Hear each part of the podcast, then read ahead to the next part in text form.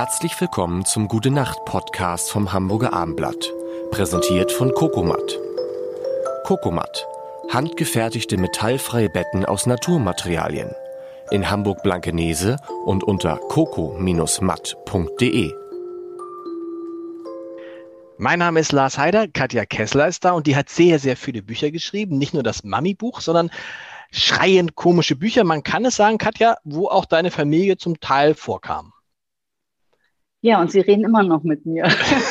das wollte ich dich gerade fragen. Das wollte ich gerade fragen. Wenn ich, wenn ich über meine Frau solche Bücher geschrieben hätte, die wirklich schreiend komisch sind, ja, ich glaube, sie wäre nicht mehr meine Frau. Wie hast, hast du das vorher mit, mit, mit, mit deinem Mann, mit deinen Kindern, die kommen ein bisschen besser weg? Spricht man das vorher ab? Gibt man dir das vorher zu lesen? Wussten die, was du für eine Art von Büchern schreibst, nämlich über dein und damit über ihr Leben?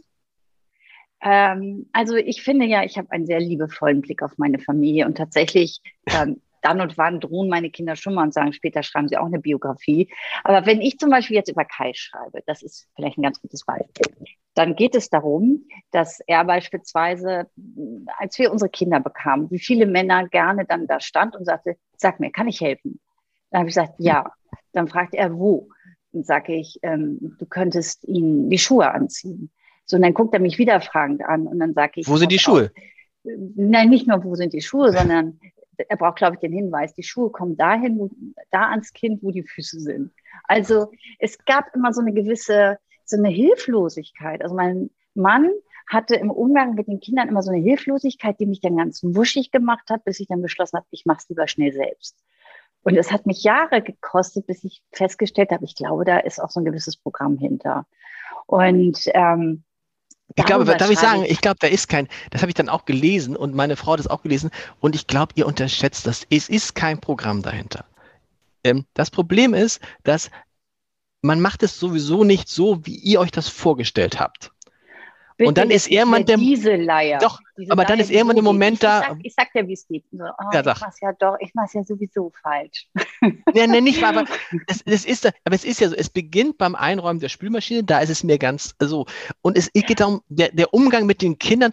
Ach, was hast du ihm denn jetzt für ein Pulli Ach, angezogen? Weißt du was? Alles ein Schmarrn. Also wenn ich jetzt zum Beispiel, also wie gesagt, mein Mann total hilflos, kein Plan von gar nichts, aber wenn ich dann an der Spülmaschine stehe, kann ich sicher sein, dass er neben mich tritt, weil ich das Besteck falsch in die Besteck, in die, da gibt es doch so ein Besteckfach, ja.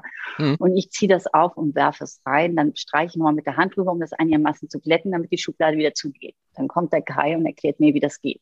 Also Klingen in die eine Richtung Zinken und Forken in die andere, die andere. Ja. Und also, dass ich mir denke, komm, also so doof bist du ja dann doch nicht, wie ich immer gedacht habe, wenn du mir jetzt erklärst, wie das hier geht mit der Spülmaschine. Also es ist eher so, also ich will mal ein anderes Beispiel nennen. Ich beschreibe ja eigentlich nur das Zusammenleben von Mann und Frau und auch da mit dem Gefühl, dass ich viele bin. Also mein Mann, würde ich sagen, kriegt nicht unbedingt alles mit. Und wenn er sich nicht sicher ist, ob er alles mitkriegt, dann sagt er, gut, so gut. Und dann sage ich, nein. So, und dann kann es aber durchaus sein, dass er trotzdem weiter guckt.